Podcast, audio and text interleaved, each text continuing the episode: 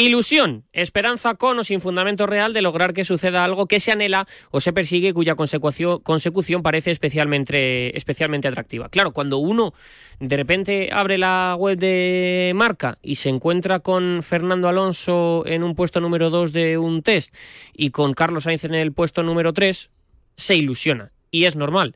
Y aunque escuchemos a Antonio Lobato decir que sí, que es posible conseguirlo, pero que hay que ir con el freno de mano echado, que hay que ir con cabeza, que todavía hay coches por delante, quien más que menos se imagina aquel toma de Fernando Alonso en Indianápolis con ese mono azul y amarillo que todos nos compramos algo del merchandising de aquel Fernando Alonso de Renault. Todos teníamos en la cabeza lo que era la bandera de Asturias, que casaba a la perfección con ese color azul y amarillo que nos llevó a ser del mundo. Todos sentimos a Fernando Alonso como algo nuestro. Nadie sabía lo que era prácticamente una parada en box y con Fernando Alonso se supo. Todos nos volvimos eh, especialistas en saber si había que rodar con neumáticos blandos, duros, intermedios o si había que ir a una parada o a dos. Y todos nos sentimos especialistas en ver qué condiciones podía favorecer a Fernando Alonso. La Fórmula 1 en España se convirtió en una liturgia y ya no importaba casi tanto la carrera que también, sino también el previo, el saber qué era lo que iba a poder pasar en la carrera, el saber cuál era el punto débil de, mm, de Schumacher, en qué circuito, el saber qué estaba pasando por Ferrari, el saber qué estaba pasando también por Mercedes, los años de Hamilton, el enfrentamiento con el inglés, el mundial que se nos fue al limbo con Fernando Alonso poco menos que ya celebrándolo en Asturias. En definitiva, todos esos sentimientos que todos sentimos durante determinados años parece que vuelven a aflorar y parece que Fernando Alonso nos vuelve a reenganchar a la Fórmula 1, sin olvidarnos por supuesto de Carlos Sainz. Hoy es 28 de febrero. Yo no sé qué va a pasar en noviembre. Yo no sé si en diciembre vamos a estar congratulándonos de lo que ha sido el año de Fernando Alonso y si el 25 de diciembre yo me voy a sentar aquí a recordar lo que ha sido este campeonato para el asturiano. Lo que sí sé, seguro, es que todos nos estamos volviendo a enganchar a la figura del nano, que ya no es tan nano, ahora ya es un piloto mucho más maduro, pero nos sigue despertando la misma ilusión en nuestro marcador. Lettuce, tomato. This is rock and roll radio. Calling out everybody across the nation.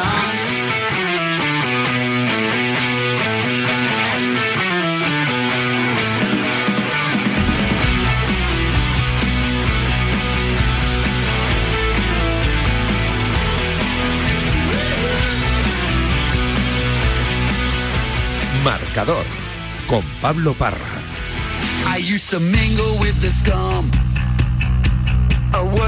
¿Qué tal? Muy buenas, saludos y bienvenidos a este marcador de Radio Marca, marcador del 28 eh, de febrero. Aquí termina el mes más corto y breve del año, pero intenso, ¿eh? Vaya si ha sido intenso.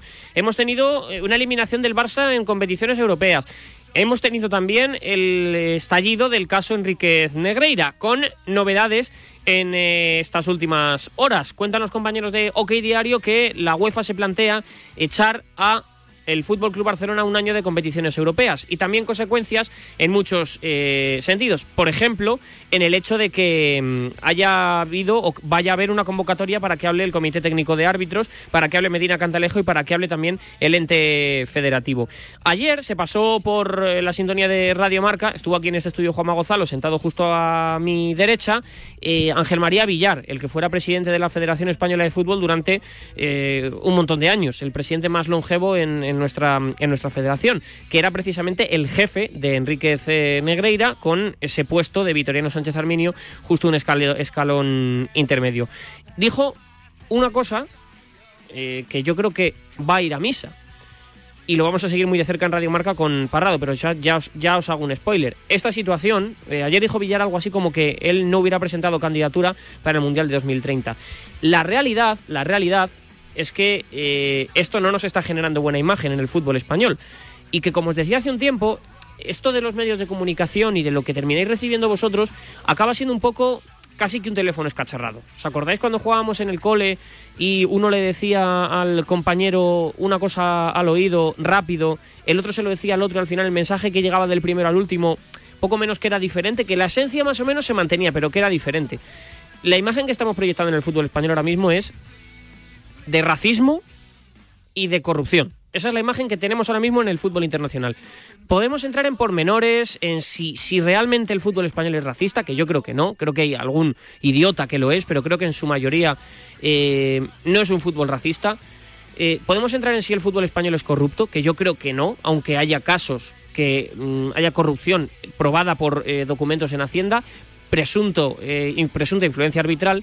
Pero la imagen que estamos proyectando es esa y eso nos va a dificultar mucho poder tener un campeonato del, mundo. Ya digo que es difícil y que vamos a ir abordando el tema muchas veces aquí en sintonía de, de Radio Marca. Por lo demás, mañana hay semifinales de Copa del Rey. Juega Osasuna contra el Athletic, la semifinal de la ilusión, y juega el Barça contra el Real Madrid, la semifinal de la obligación. Eh, si el Barça gana, saldrá muy reforzado de un tramo complicado. Si el Real Madrid lo hace, meterá al Barça en un bache difícil de salir y de superar, teniendo en cuenta que lo mental ha sido lo que más ha pesado al conjunto culé en los últimos años. Y a todo esto, una noticia que nos cuenta Miguel Ángel Lara, ahora mismo que abre la home de marca.com, que es el hecho de que Luis de la Fuente ha llamado a Ansu Fati.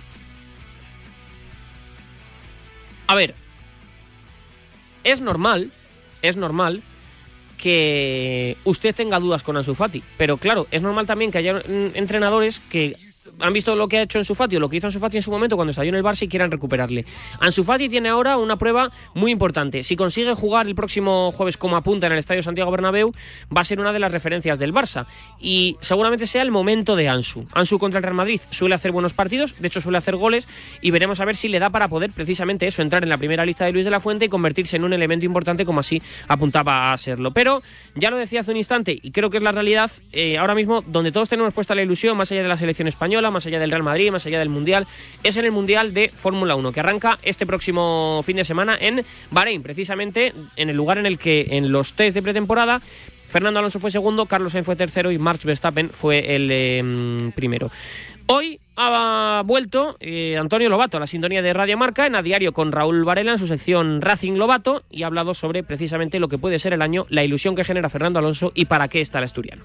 La verdad es que la mayor ilusión, porque con Carlos ya contábamos, con Ferrari ya contábamos, la mayor ilusión nos la ha dado eh, Aston Martin y, una metamorfosis que no quiero llamarla milagro, porque yo eh, soy el mismo que dije que en Fórmula 1 los milagros no existen.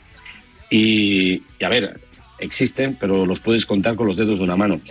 Puede que este sea un milagro, que sea uno más porque el salto cualitativo que ha pegado Aston Martin es brutal. Yo no digo que vaya a ganar el Mundial, que no, no lo creo porque va a ser muy difícil batir a Red Bull, batir a Ferrari, incluso a Mercedes, que espabilarán si, si nos han estado engañando. Eh, veremos funcionar este, este fin de semana. Pero el salto cualitativo de, Aston Martin es brutal. Y, eh, todos pensábamos, a ver, gran objetivo de Aston Martin, eh, ¿cuál es su elección de, de enemigos? Y la elección de enemigos que tenía Aston Martin era Alpine, era luchar con McLaren, bueno, ahora mismo, después de los test, hay que decir que el objetivo de, enemigos ha cambiado. Los enemigos son otros. Los enemigos son Mercedes y son Ferrari. Y eso, eh, evidentemente, es un chute de adrenalina para toda la afición brutal, porque Fernando puede luchar por podios en este arranque de temporada. Lo que ha hecho Aston Martin es un tanto incomprensible porque mientras eh, el resto de, equipos, el resto de coches son una continuación del coche del año pasado, eh, es una evolución, Red Bull es una evolución, Mercedes es una evolución, Ferrari es una evolución, Alpine es una evolución. Eh, en el caso de Aston Martin lo tiraron todo a la papelera. O sea, el coche de 2022 lo tiraron a la papelera y los nuevos responsables técnicos, que son Dan Fallows y, sobre todo un aerodinamista que viene de Mercedes, de, construir los coches de Mercedes en el pasado, que es Eric Blandín, han hecho un coche que el 95% del coche es nuevo, es diferente, no tiene nada que ver con el anterior. Que eso funcione desde el inicio es muy difícil. Y el problema no es que haya funcionado, es que les ha sorprendido a ellos. Todo ha sido perfecto, excepto el pequeño problemilla eléctrico que tuvo Drugovic en su vuelta de instalación, eh, que se cargaron un eh, uno de los, suelos del coche en una simulación de pit stop. El resto ha sido perfecto. El coche ha tenido velocidad desde el inicio. El coche tiene mucha posibilidad de desarrollo todavía, mucha posibilidad de desarrollo. Fernando se ha sentido súper cómodo. Eh, y además es que, independientemente de todos los gráficos que podamos hacer, de todos los análisis que podamos hacer, de todas las charlas técnicas que nos puedan dar, para mí hay algo que siempre ha funcionado y es la cara de Fernando y eh, el, titular de Fernando cuando se baja de un coche. Y el titular de Fernando cuando se bajó del coche después del primer día fue, el coche va muy bien. Y ojalá que vaya así de bien este próximo fin de semana y ojalá que vaya así de bien durante todo el curso.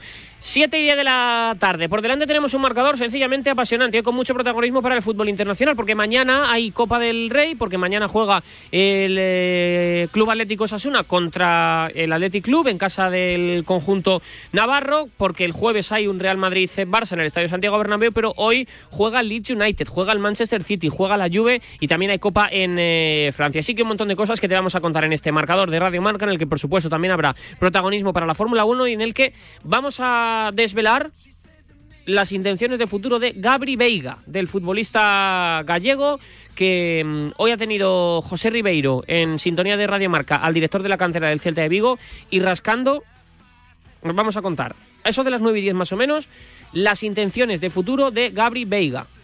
Ya digo que es una de las perlas del fútbol español que puede colarse en la lista de Luis de la Fuente junto a algún otro jugador y que lo vamos a contar aquí en sintonía de Radio Marca. 7 y 10 6 y 10 en Canarias, hasta las 11 y media de la noche. Esto es Marcador en la radio. Marcador. El deporte es nuestro. Radio Marca.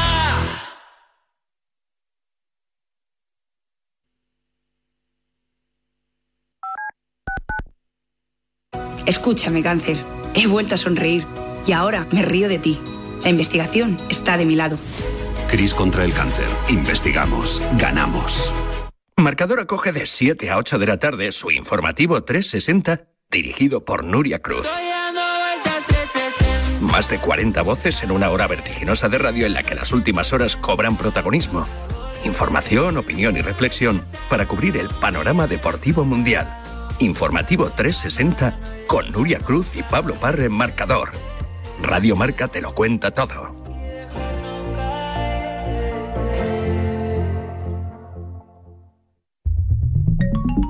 Servicio de WhatsApp de Radio Marca. Buenos días, Chuli. 628 26 90 92. Buenos días, Super Bowl. Envía tu nota de audio y cuéntanos tu opinión, sugerencias y quejas. Buenas tardes, Amaro. Porque tú haces la radio. Buenas tardes, pizarreros. 628 26 90 92. Vicente, buenos días. Participa en la radio del deporte. Buenas tardes, Radio Marqueros. Te estamos esperando. Bueno, ahí lo dejo, ¿eh?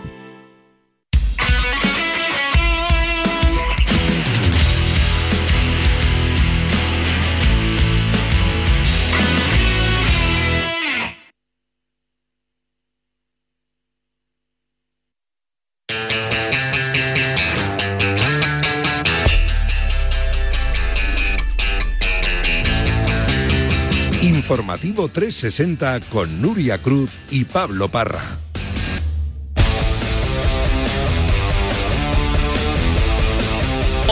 Nuria Cruz, ¿qué tal? Muy buenas. ¿Qué tal? Pablo, buenas tardes. ¿Por qué, ¿Por qué te Porque ríes? me has saludado así como con una pausa. A ver, es que eh, te digo la verdad. A ver. Te iba a saludar en italiano, ah, pero no he sabido hacerlo. Mm. Entonces me he quedado lo- pues piénsate en la despedida. despedida, claro que será eso de las 11 más o menos. Pues te diré es. chao o Arrivederci. bella, arrivederci. Sí, Sí.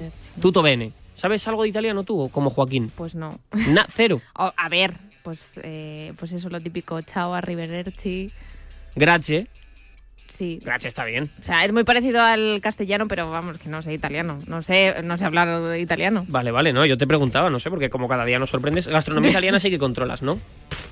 Un montón. Tienes un máster hecho, se llama Nurini en ese sentido. Bueno, que hoy estamos en previa de Copa del Rey, mañana se disputa la ida de la primera semifinal, eso es un Athletic y el jueves clásico en el Bernabéu, Real Madrid, Fútbol Club Barcelona. El equipo blanco sigue preparando ese clásico del jueves, como dices, con muy buenas noticias. Rodrigo se apunta a la Copa del Rey, Carlos Vicente Gómez. Ha sido la noticia agradable del día en Valdebebas, ver a Rodrigo Goes ejercitándose junto al resto de sus compañeros, y es que el futbolista brasileño cayó lesionado en el partido de ida de octavos de final en Anfield contra el Liverpool y el Real Madrid informó que sufría un pequeño desgarro en el glúteo izquierdo. Llevaba apartado del grupo desde que saltó la noticia, pero el futbolista brasileño hoy ha estado junto al resto de sus compañeros en el césped de Valdebebas. Por lo tanto, todo apunta que podría entrar en la convocatoria de Ancelotti para el clásico. Mañana es el último entrenamiento antes del partido de semifinales de ida contra el Barça en la competición copera y donde se confirmará si Rodrigo Goes está capacitado para un partido tan trascendente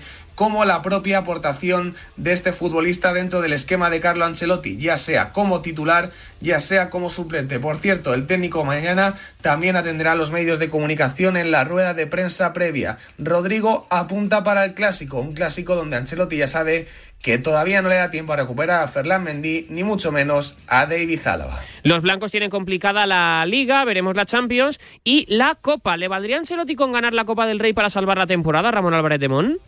Pregunta muy complicada. Le valió a Mourinho en su primera temporada ganar la Copa del Rey ante el, ante el Barcelona. ¿no? El club entendió, y también el madridismo, las circunstancias complicadas, el gran rival al que se enfrentaba ese Mourinho.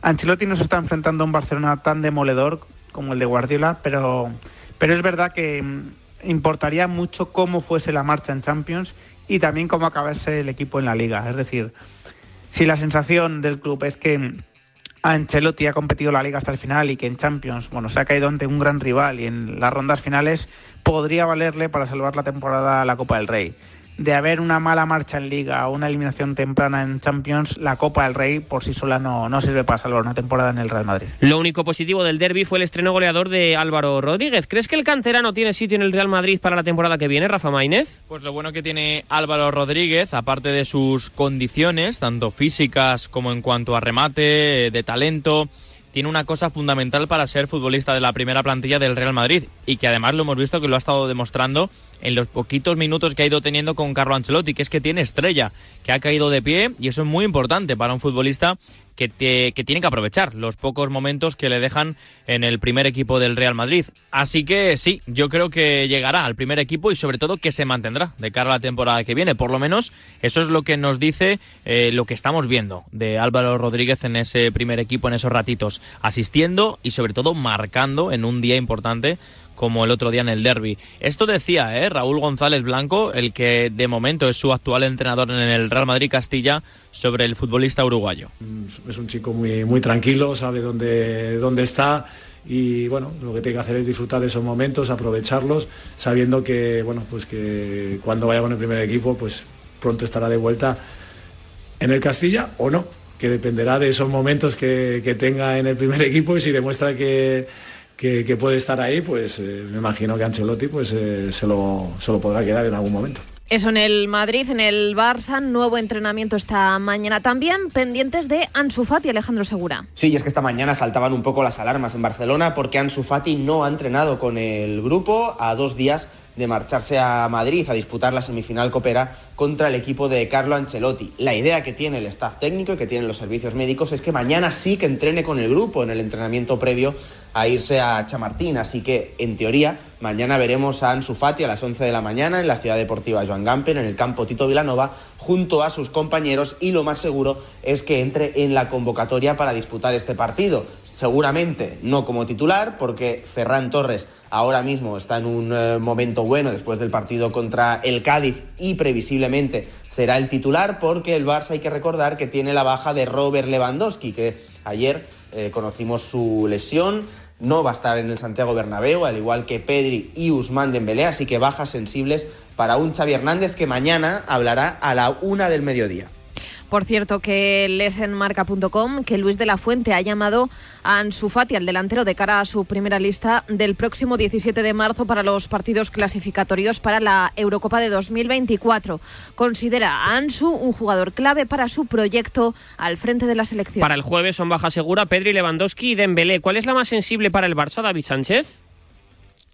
Tengo dudas entre la baja de Pedri y la baja de Lewandowski. Es cierto que el Barcelona se cae cuando no está el Gran Canario en el terreno de juego, pero tengo la sensación de que para un partido en el Santiago Bernabéu de Copa ante el Real Madrid, tener a un tipo de la jerarquía de Lewandowski siempre es vital, por no decir que fundamental. Con lo cual, pese a que reitero, repito, tengo dudas, diría que la baja más importante del Barcelona para el partido de Copa es la baja de Robert Lewandowski. Sin el polaco, ¿quién puede ser el 9 del Barça, Miguel Quintana? Yo creo que el futbolista más preparado, no solo en general, sino sobre todo en este momento, es Ferran Torres. Ferran viene a hacer un muy buen partido en banda derecha ante el Cádiz. Un buen partido, no diría uno muy bueno, pero sí un buen partido, sobre todo dado el contexto en Almería en banda izquierda y yo creo que es ese delantero que puede dar agresividad, profundidad. Es un futbolista que a mí me gusta cuando juega como nueve, porque además cuando Ferran juega arriba, juega de nueve, no de falso nueve. Sin saber exactamente cómo está Ansu y viendo, bueno, las actuaciones que viene teniendo y demás, es que no se me ocurre literalmente ninguna otra opción. Creo que el Barça en estos partidos sin Robert Lewandowski va a tener que apostar por cuatro centrocampistas con Rafinha y con Ferran Torres arriba. Se puede quedar muy cortito de gol, así que va a tener que dominar mucho los partidos y sobre todo conceder muy poquito, ser muy sólido en defensa. Seguramente la mejor forma de competir en estos 15 días, al menos hasta que se recupere Pedri y por supuesto Lewandowski, es mantener la portería cero. Es Ronald Araujo. Y mañana en Pamplona, un Athletic, primer asalto de una eliminatoria histórica. A las 9 en el Sadar, partido entre ambos equipos que se van a enfrentar por primera vez en unas semis del torneo del CAO. Los rojillos motivados tras la victoria ante el Sevilla volverán a disputar unas semifinales de Copa 18 años después. Escuchamos a Yago Barrasate. Hay que jugar con la cabeza fría, pero con el corazón caliente, ¿no? Aquí y ahora, no, no hay más, ¿no? Creo que estamos preparados porque creo que, que, el equipo, pues bueno, ya ha jugado partidos de este tipo este año. Creo que lo hemos hecho bien también y creo que además el estado anímico es bueno después de la última victoria. Por lo tanto, bueno, sean todos los alicientes para que mañana hagamos un buen partido. Queremos jugar la final, para jugar la final hay que hacer méritos, para jugar la, la final y para eso hay que hacer dos grandes partidos. Mañana es el primero, vamos a por ello. Última hora de Osasuna Iñaki Ciordia. 22 jugadores ha convocado Yago Barrasate para el partido de mañana frente al Athletic Club de Bilbao. No estará Rubén Peña, que viene siendo baja durante los últimos meses, pero sí que entra, por ejemplo, Rubén García, que se había perdido el último partido de liga frente al Sevilla. Hoy Osasuna se ha entrenado, lo ha hecho a puerta cerrada. Después hemos podido escuchar a Yago Barrasate, al técnico de Osasuna. Ha dicho que la plantilla está con ganas de hacerlo bien, que quiere disfrutar con la afición de lo que pueda ser ese primer partido de mañana en la ida de las semifinales de Copa y que no va a haber ninguna presión especial para Osasuna porque, según ha comentado el equipo, está ya más que acostumbrado a este tipo de partidos algunos de ellos los ha disputado, en referencia también a los duelos ante Betis y Sevilla esta misma temporada. El lleno está asegurado y más de 22.000 espectadores se darán cita mañana en el Estadio del Sadar. ¿Cómo crees que planteará Osasuna el partido de mañana, Manu Obama? Para mañana espero un fútbol vistoso, un fútbol alegre, un fútbol bonito, un fútbol para agradar a los tuyos o como se le conoce esta temporada por aquí, por Pamplona, un fútbol pacharán. Osasuna tiene una cita con la historia y ya se sabe que cuando la historia te cita no puedes hacerla esperar, más que nada porque llevas casi 20 años esperando volver a tener audiencia con ella y no se sabe cuándo volverá a tener tiempo para ti. Es verdad que incluso eh, decían en la tribu, ¿no? Que el conjunto bilbaíno parte con ligero favoritismo por aquello de que precisamente la historia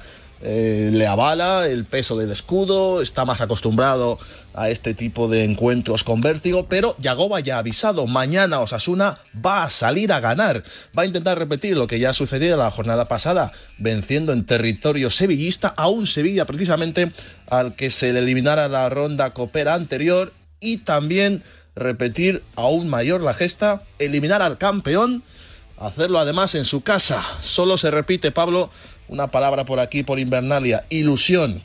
Osasuna está ilusionado, Osasuna cree, Osasuna sueña.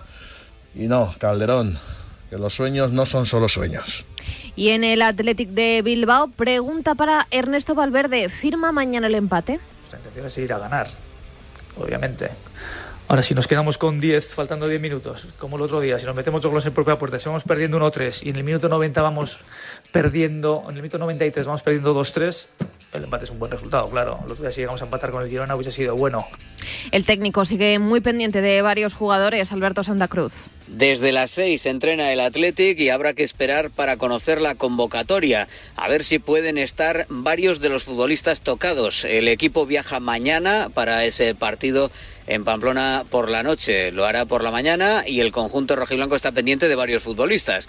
Geray, con molestias musculares, podría estar y podría participar incluso de inicio, si así lo considera Ernesto Valverde, forzando un poco, pero es que se acaba de recuperar, podría entrar en convocatoria. Íñigo Martínez le llega pronto el partido. En lo que se refiere al resto de futbolistas que están pendientes de su evolución en las próximas horas y en lo que se esté viendo en el entrenamiento de hoy, tenemos a Nico Williams con problemas en la rodilla. Parece que podría entrar en convocatoria, más difícil que entre en el 11. También estaría en convocatoria Raúl García con problemas en el hombro. En este caso sí podría forzar, si quiere Valverde, el, el hecho de que pudiese estar en el 11 inicial. Simón tiene toda la pinta de que el portero no va a poder entrar en la convocatoria, molestias en el tendón de Aquiles que le van a hacer estar fuera y además va a tener que viajar el portero del filial. El titular será, por supuesto, Julen Aguirre Zabala, el que ya hemos visto en partidos de enjundia, media parte en el del Girona y el partido entero, por ejemplo, frente al Atlético de Madrid, los dos más recientes. En lo que se refiere al resto de futbolistas, Morcillo va a ser operado pasado mañana, rotura de clavícula no está, y Ander Herrera tampoco llega a tiempo. Parece que ha habido que parar un poco su recuperación. Las molestias musculares no le acaban de dejar funcionar esta temporada. ¿Arriesgarías con Geray y con Williams, Rafa Beato? Cuando estás a falta de dos partidos para jugar una final copera y siendo el Athletic evidentemente hay que poner todo y más sobre el césped, pero las condiciones físicas y las cuestiones médicas están por delante. Evidentemente hay jugadores que no podrán estar, lo tiene muy complicado Unai Simón que de todas maneras no iba a jugar porque evidentemente Julen Aguirre Zabala es el portero escogido para la Copa por eh, Ernesto Valverde, pero en el caso de Geray y de Nico Williams, eh, que pueden ser las mayores dudas, no tanto en la del defensa, ya te digo que esas molestias musculares, zona de pubis, zona de los aductores y teniendo en cuenta que el próximo domingo se va a perder el partido de Liga en Vallecas, Geray Álvarez va a estar mañana en el Sadar, eso no lo duda nadie, aunque sea necesario algún pinchacito para ayudar a soportar el dolor, pero eh, evidentemente el caso de Nico es el más peliagudo. La rodilla le dio un buen susto el pasado viernes, afortunadamente no tiene ninguna lesión de gravedad, ese torsión, ese golpe, ese eh, susto pues quedó en ello y veremos a última hora si es que está en condiciones de jugar y cuánto tiempo también si se puede arriesgar con él. Si no es ponerle en eh, serio riesgo su continuidad en esta temporada, Seguro que Ernesto Valverde va a contar con, con, Nico Williams porque además ahora mismo, y ya se notó el pasado domingo, cuando no está, el Atlético es otro equipo bien distinto y los rivales lo agradecen y mucho.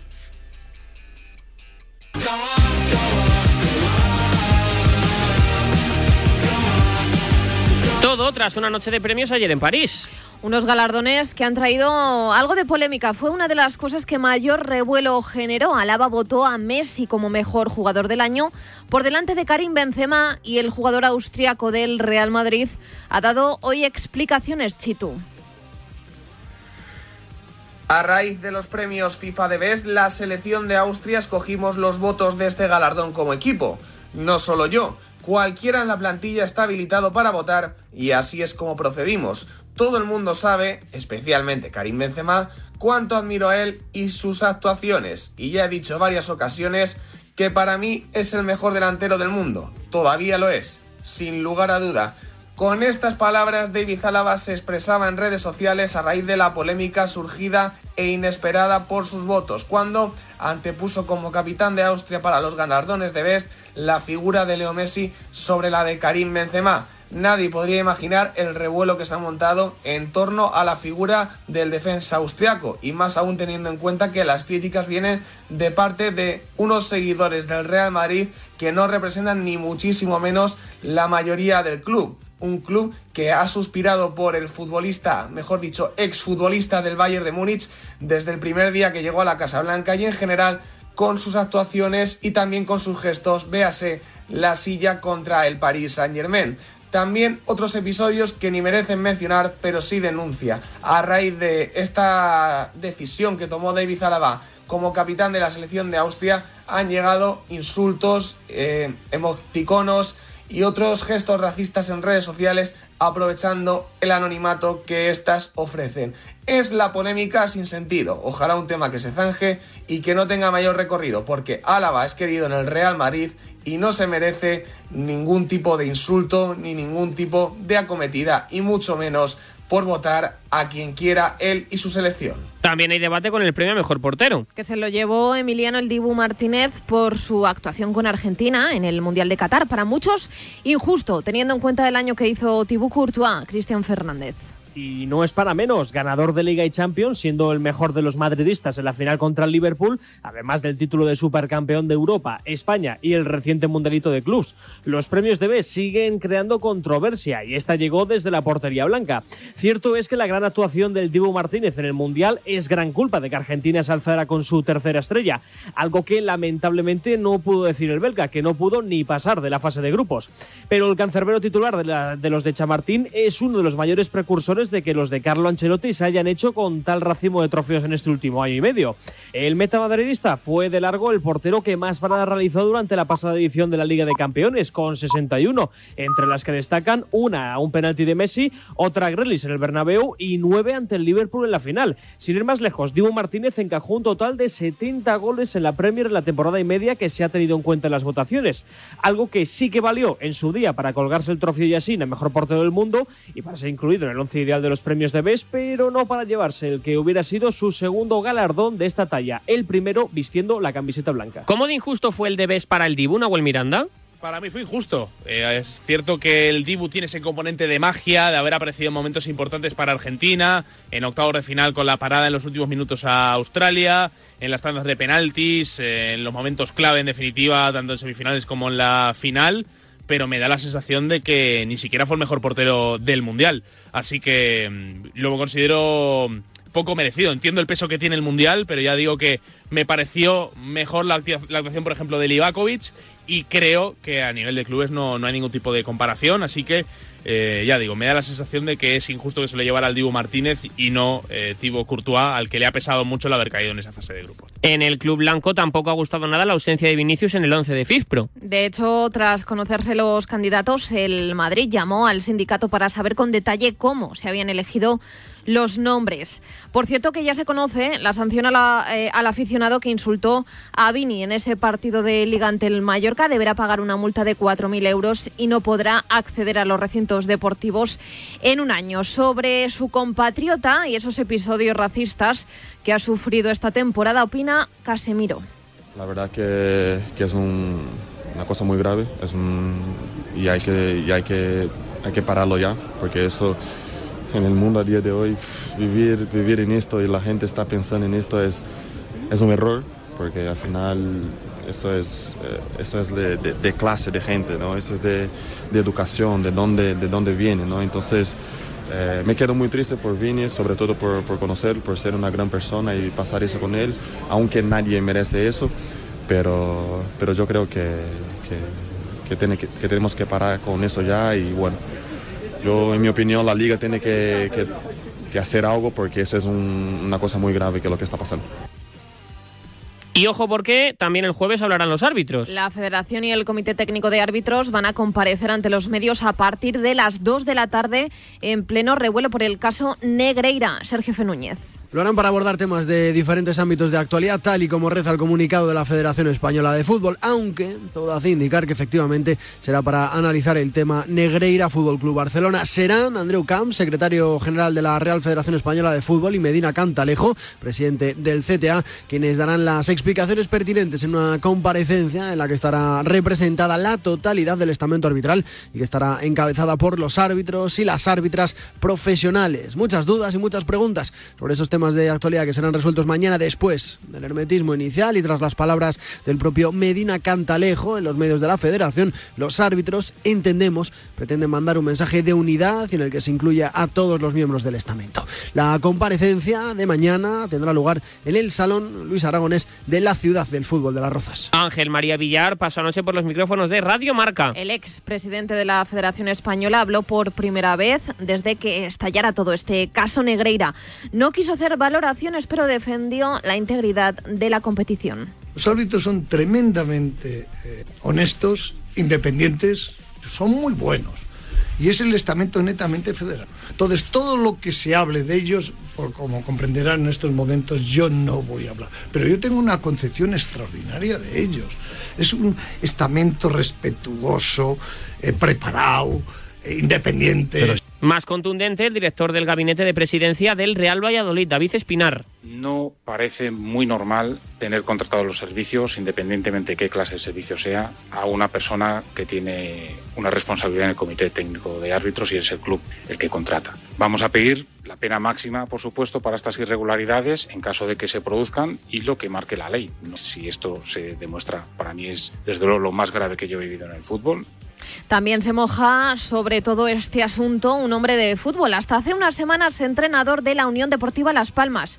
Pepe Mel, en el programa de Ortega. Yo no creo que los triunfos de estos equipos eh, sean por los árbitros. No lo creo. Sinceramente no lo creo. Ahora, en lo que yo sí que tengo claro es una cosa que pasó en Italia y que dudo mucho que pase en España. En Italia no dudaron en bajar a la Juve a segunda división o no han dudado en quitarle 19 puntos. En España habría que hacer algo así para que todo el mundo estuviera con las orejitas tiesas y viera que, no se puede permitir esta serie de cosas, ¿no? no podemos manchar el deporte, un deporte tan bonito y que da de comer a tanta gente. Y sobre este asunto también opinaron dos ex del Real Madrid desde la gala de los premios de Best en París. El primero, Michel Salgado. Que se aclare, sé lo que significa en España el Madrid y el Barça, sé lo que significa un tema de arbitral y bueno, no me, ni me va ni me viene, pero, pero sí, bueno, de alguna manera que la justicia pues haga su, haga su trabajo y, y ya está, porque al final tenemos que de alguna manera proteger el fútbol ah, entre todos. No estoy porque sea Barça o porque sea Madrid, pero tenemos que proteger el fútbol y eso es importante que al final eh, no se meta por el medio nada nada que sea de compra de partidos, etcétera, etcétera, porque eso al final arruinaría eh, los sueños de la gente y la realidad del fútbol. La realidad del fútbol yo creo que es, el fútbol es para todos, no es como, el fútbol es un deporte como la Fórmula 1, como el tenis, es mucho más individual, el fútbol es de todos y lo poseemos todos, por eso es tan grande, por eso cualquiera puede opinar de ello, ¿no? Por, por eso cualquiera ah, se siente dentro de este deporte. Y el segundo, Fabio Capello. Nosotros ganamos siempre su campo. Como se dice, así, así gana el Madrid, ¿no? Más cosas.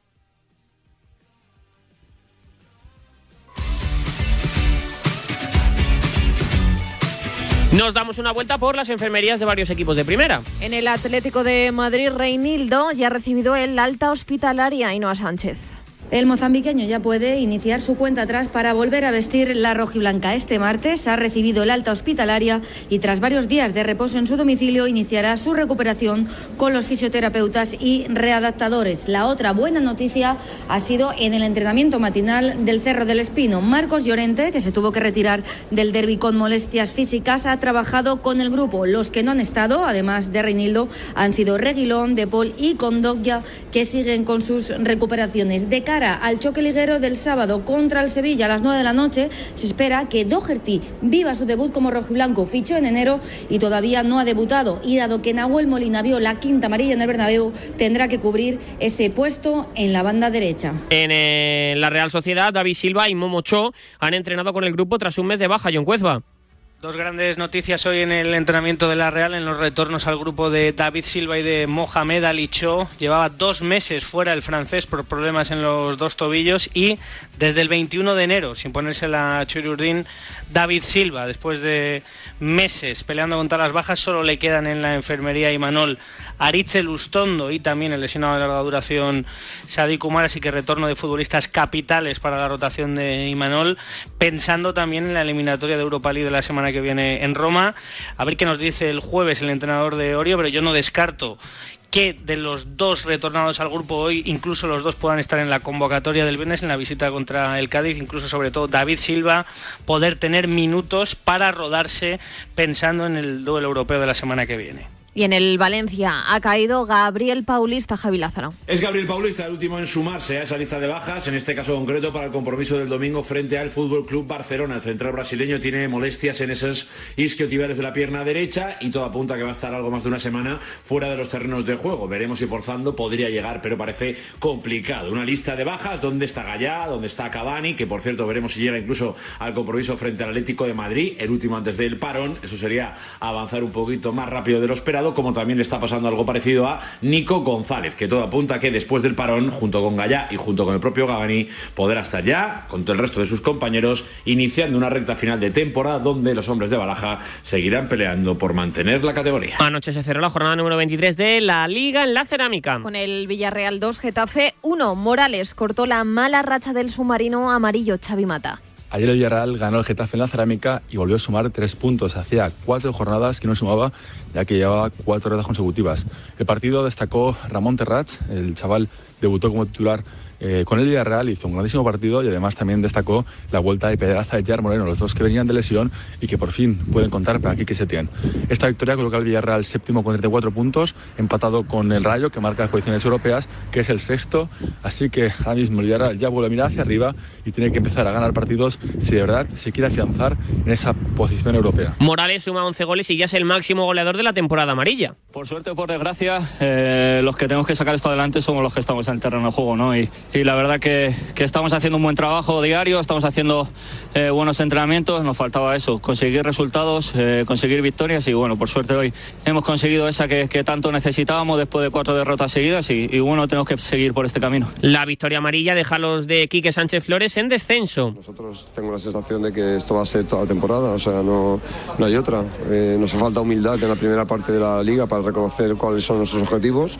Ahora estamos ya peleando contra todos y contra equipos que están muy bien y nosotros somos capaces de competir. Lo que pasa que, que tenemos que evitar errores que nos, que nos, cambian los resultados porque ya es mucha la dedicación durante la semana de saber todo lo que hay que quitarle al rival y todo lo que podemos hacer como para meter factores extras eh, que no vayan en, nuestra contra. No sé, nos afecta mucho la mentalidad, lógicamente, porque, porque son mazazos que, que van separando a los jugadores, van, van dividiendo las energías.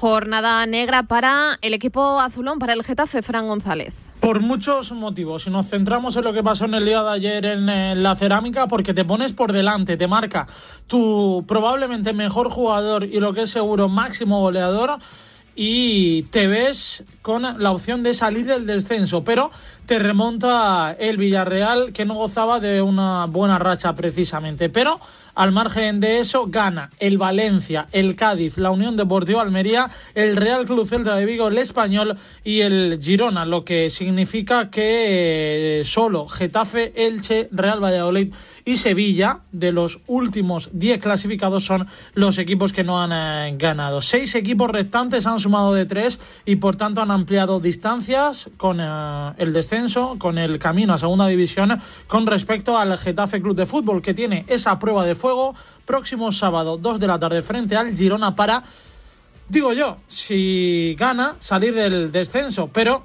en eh, este tramo de campeonato al que le quedan 15 partidos no se sabe lo que va a pasar. Lo que es seguro es que el Getafe Club de Fútbol ahora mismo es penúltimo en la tabla con 22 puntos.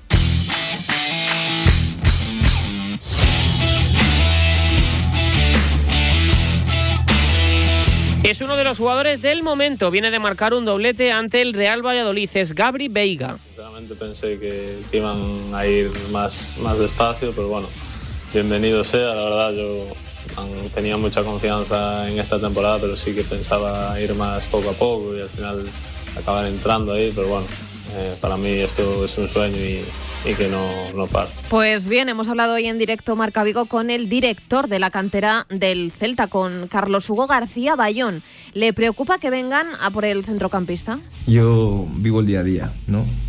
Eh, vamos a disfrutarle, vamos a ver hasta dónde puede llegar, que cada día abre una nueva puerta y te digo que también hay otros muchos chicos que pueden dar el paso. Por lo tanto, estamos tranquilos, eh, disfrutando el día a día y trabajando de cara al futuro. En segunda división, se cerró la jornada número 29 con el triunfo agónico del Granada ante el Málaga, José Ángel Martos. Y es que hubo que esperar hasta el minuto 90 para que Sergio Ruiz consiguiera el único tanto del partido. Un partido igualado en el que el Granada dispuso de las mejores oportunidades con dos grandes intervenciones del guardameta malaguista y con un tiro a la madera también de Son Weisman. Por cierto, que en esa celebración del gol hubo una pequeña estampida entre esa grada joven 1931 que provocó que varios aficionados acabaran siendo atendidos, provocó hasta dos personas con uh, problemas y que el club ahora se pueda exponer incluso a una pequeña sanción. Sea como fuera, en lo deportivo, el Granada encadena ya seis partidos sin perder,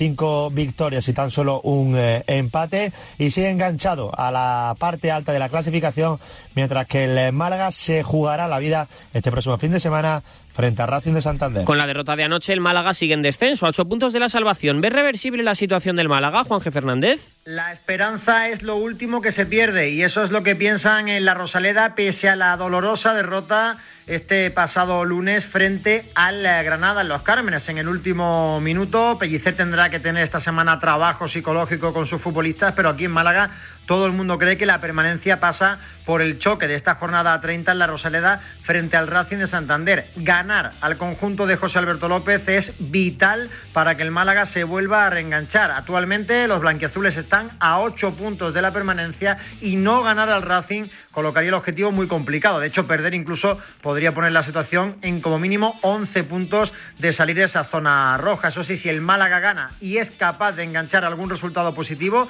desde noviembre de 2021 el equipo no es capaz de ganar dos partidos seguidos, la situación cambiaría muchísimo. Es verdad que el calendario es muy complicado, tras el Racing vendrán Las Palmas y Levante, pero todavía en la Rosaleda el aficionado malaguista no ha perdido la fe en una permanencia que desde luego es complicada y que nadie esperaba tener que luchar después del equipo que se diseñó en el mes de agosto para esta campaña 22-23. ¿Qué tenemos hoy en Agenda Internacional? Destacamos lo de Inglaterra, octavos de Copa, el plato fuerte a las 9 es Bristol Manchester City y en la Serie A dos partidos, uno está en juego desde las seis y media, Cremonese 1, Roma 0, a las 9 menos cuarto, Juventus Torino. Por cierto, han expulsado a Mourinho en ese Cremonese Roma, luego nos amplía Molinero, pero han echado a The Special One. Y estamos pendientes de varios escándalos que rodean el mundo del fútbol. En primer lugar, lugar Noel Legraet ha dimitido como presidente de la Federación Francesa de Fútbol, Cristian Fernández. This. Tras las acusaciones de acoso sexual,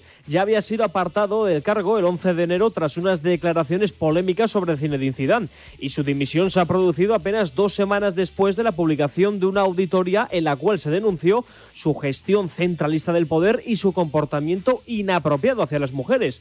En un comunicado, la Federación Francesa de Fútbol ha querido subrayar los notables logros deportivos y económicos. Además, el comunicado también ha recalcado que los buenos resultados de su mandato se explican, entre otros, por una política ambiciosa de formación y ha recordado los progresos significativos que ha hecho el fútbol femenino durante sus 11 años en el poder. Aunque el final polémico de su mandato es ahora lo más reseñable. El 8 de septiembre, la revista SoFood publicó parte de unos mensajes sin fechar y de carácter sexual supuestamente enviados por el presidente de la federación a unas colaboradoras. El propio ya expresidente interpuso una denuncia contra el medio por supuestas difamaciones. Finalmente, varias denuncias más, incluidas las de Florence Hordion, la directora general de la Federación Francesa de Fútbol, llevó a la auditoría a presentar un informe en el que resumía que su comportamiento era incompatible con el ejercicio de sus funciones y la exigencia de ejemplaridad que está unida a su cargo. No obstante, pese a la dimisión del cargo de presidente, asumirá ahora funciones en la oficina de la FIFA en París.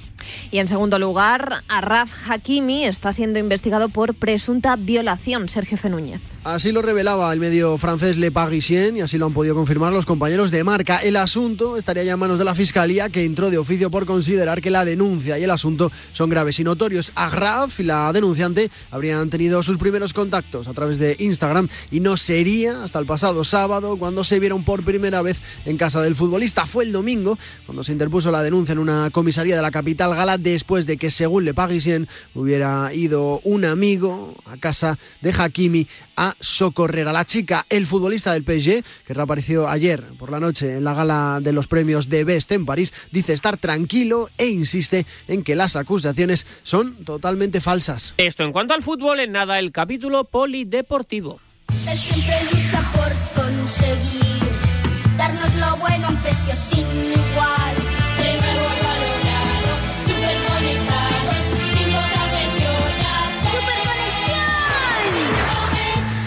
Ahora con Yastel 5G al alcance de todos.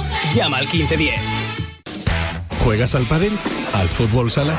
¿Quieres preparar tu próxima carrera? ¿No perdonas un fin de semana sin tu partido de fútbol? Entra ahora en homa-sport.com y con nuestras segundas rebajas, equípate hasta con un 70% de descuento en gran variedad de productos con la más alta tecnología. Vamos, entra en homa-sport.com y aprovecha las segundas rebajas. Homa, todo por deporte. Llega de nuevo el evento deportivo más esperado del año. El Marca Sport Weekend vuelve a Málaga del 24 al 26 de marzo. Exhibición de la patrulla Águila, paella solidaria, carrera de niños contra la obesidad infantil, actividades deportivas en pleno centro, encuentros con deportistas y mucho más. Conoce todos los detalles en sportweekend.com con la colaboración de Junta de Andalucía y Ayuntamiento de Málaga y el patrocinio de Movistar, La Roche Posay, Iberia, La Liga, Hyundai, Socios.com y Banco Santander. ¿Y tú que vives en un piso? ¿Qué necesitas para tu seguridad? Pues yo vivo en un bajo y tengo un pequeño patio. Es muy fácil acceder y necesito que esa zona esté protegida. Pues con la alarma de Securitas Direct lo estará. Gracias a sus sensores y cámaras de seguridad exteriores, si accede un intruso al patio, lo detectan. Y además, se enciende un potente foco de luz para disuadirlo. Y es que tú sabes lo que necesitas y ellos saben cómo protegerte. Llama ahora al 900-103-104 o entra en securitasdirect.es y descubre la mejor alarma para ti.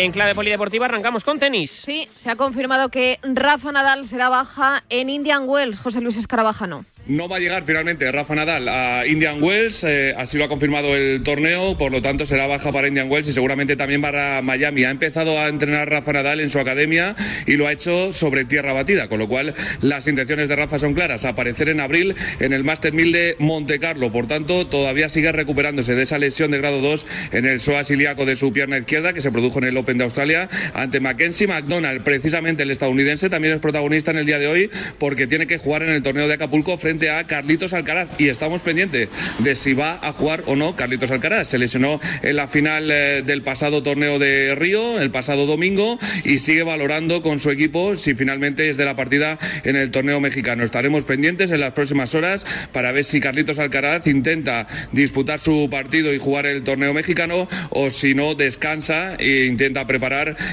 el Master 1000 de Indian Wells, que es el siguiente gran torneo en el eh, calendario ATP. Por cierto, que ha ganado Djokovic a Mahach y que ha estrenado con eh, alegría, con esa victoria por dos sets a uno, ser el tenista con más semanas número uno en el ranking en la historia. También hay noticia en la Federación Española de Baloncesto. Jorge Garbajosa dejará la presidencia para presentarse a la presidencia de FIBA Europa, Carlos Santos. En las próximas semanas va a anunciar a su candidatura para presidir eh, FIBA Europa y por tanto tendrá que dejar la presidencia de la Federación Española de Baloncesto al eh, no poder eh, tener compatibilidad de cargos. Una federación que tendrá que celebrar sí o sí elecciones el próximo año 2024, coincidiendo con año olímpico cuando se tendrá que renovar la cúpula directiva. Se abren ahora interrogantes. Se habla mucho de Elisa Aguilar, una de las personas de confianza de Garbajosa, actual directora de competiciones de la federación y que podría ser la presidenta en funciones hasta las elecciones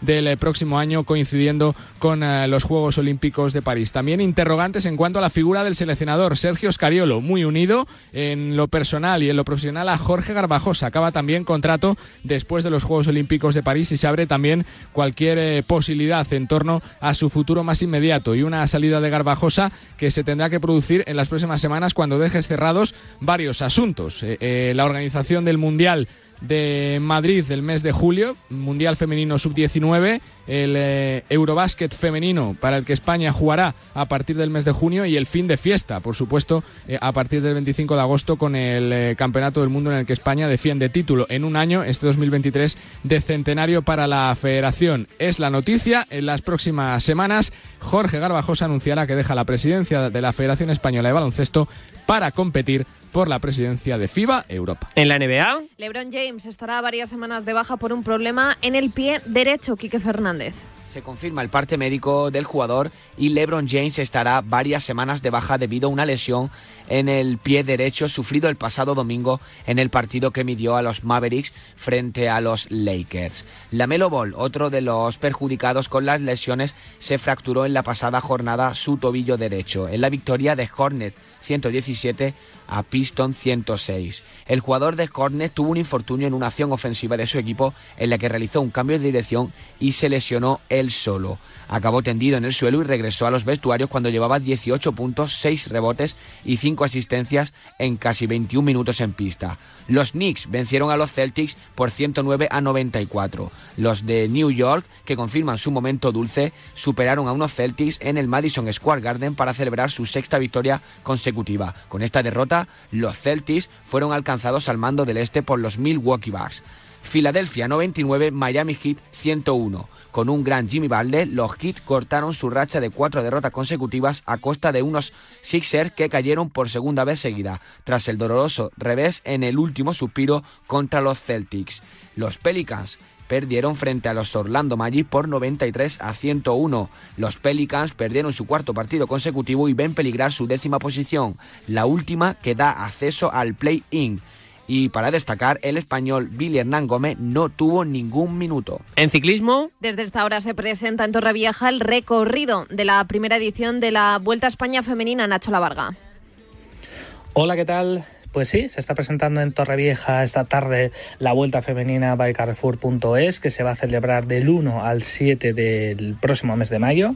Aquí van a estar algunas de las mejores corredoras del mundo, como Annemiek van Vleuten, la ciclista del Movistar que el año pasado ganó absolutamente todo y que este año quiere repetir en, la temporada de su despedida. Estarán también algunas grandes ciclistas españolas como Mavi García, como Anne Santesteban, como Seila Gutiérrez, como Sara Martín, etcétera, etcétera, en una ronda, como decimos, que se ha renovado, que Javier Guillén y su equipo presentarán ahora eh, las etapas al detalle, pero sí que sabemos que saldrá precisamente de Torrevieja. Ya lo decimos, la vuelta femenina by Carrefour.es ha crecido y este año nos va a ofrecer un gran espectáculo. Y esta semana tenemos dos citas. La primera en Estambul, donde el jueves arrancan los europeos de pista cubierta de atletismo. ¿A qué crees que aspira España en el europeo de Estambul de atleti- de atletismo, Natalia Freire? Pues tengo muchas esperanzas puestas en este europeo de atletismo en pista cubierta que comienza el jueves en Estambul. Vamos con 29 atletas, 19 hombres y 10 mujeres. No es un equipo muy numeroso, pero a pesar de la ausencia de nombres destacados como Mocatir, Mariano García o Asier Martínez, que ha sido baja de última hora, España tiene un equipo corto, pero muy competitivo. Creo que España intentará superar las cinco medallas que logró hace dos años en Torun, en Polonia, teniendo como mejor opción a Óscar Usillos, que batió el récord de España hace unos días en Madrid y está de dulce. También es buena opción el relevo 4x400 Adel Mechal, que es un animal competitivo. En 1500 Jesús Gómez e Ignacio Fontes, que llegan en un muy buen estado de forma. Y lo mismo ocurre en el 800 con Saúl Ordóñez, Javier Mirón y Adrián Ben.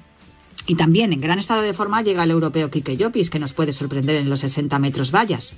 Y en cuanto a las mujeres, no podemos perder de vista a las Martas, a Marta Pérez y Marta García en el 3000, a Esther Guerrero en el 1500, a Lorea Ibarzábal en el 800 y a las siempre fiables Belento y Mil en peso y Fátima Diame en longitud. En fin, que el domingo por la tarde, cuando acabe el campeonato, haremos balance, pero hoy, como dice Juan Carlos Higuero, no le pongamos puertas a la ilusión. Y la segunda cita en el circuito de Sakir, donde el viernes arranca la temporada de Fórmula 1 con los primeros entrenamientos libres del Gran Premio de Bahrein. ¿Cuánto de ilusionado estás con Fernando Alonso, Cristóbal Rosaleni? A final del año 2023 no lo sé, Pablo. Yo te voy a decir cómo creo que está al principio.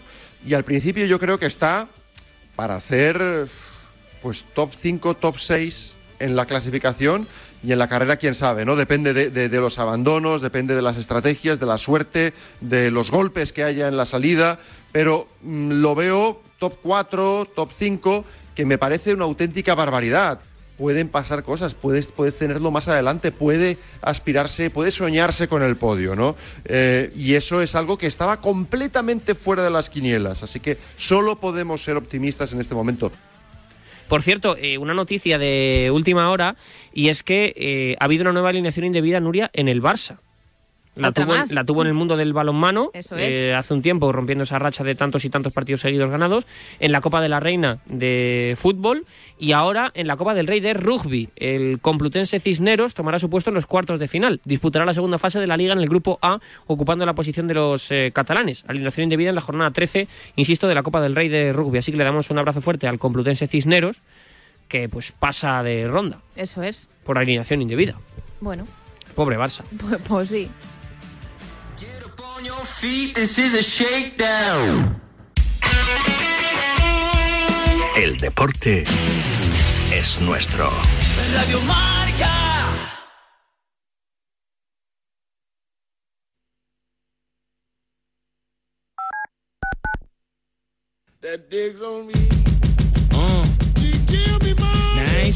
Llega Marca Padel a Radio Marca, un nuevo programa temático para los amantes del pádel todos los sábados de 11 a 12 de la mañana y en formato podcast. El deporte es nuestro. Verano del 55. El cine Kingsway de Brooklyn. Todo a oscuras. Y sonó aquel redoble. One, two, three o'clock, four o'clock, rock. Delta Cadillac. Cada madrugada de sábado después de la alternativa y siempre que quieras en podcast, el mejor rock and roll tiene su sitio en Radio Marca. ¿Qué es eso, eh? Es rock and roll. La noche del viernes comienza con música, cine y libros relacionados con los deportes, porque el deporte también es cultura. Y en la Deporteca lo demostramos cada semana con Natalia Freire. Reserva plaza para esta visita cultural, en la que también nos acompañarán los maestros Julio Ruiz y Marcos Pereda. Todos los viernes de una y media a dos de la madrugada, la cultura juega un partido en La Deporteca. El deporte es nuestro.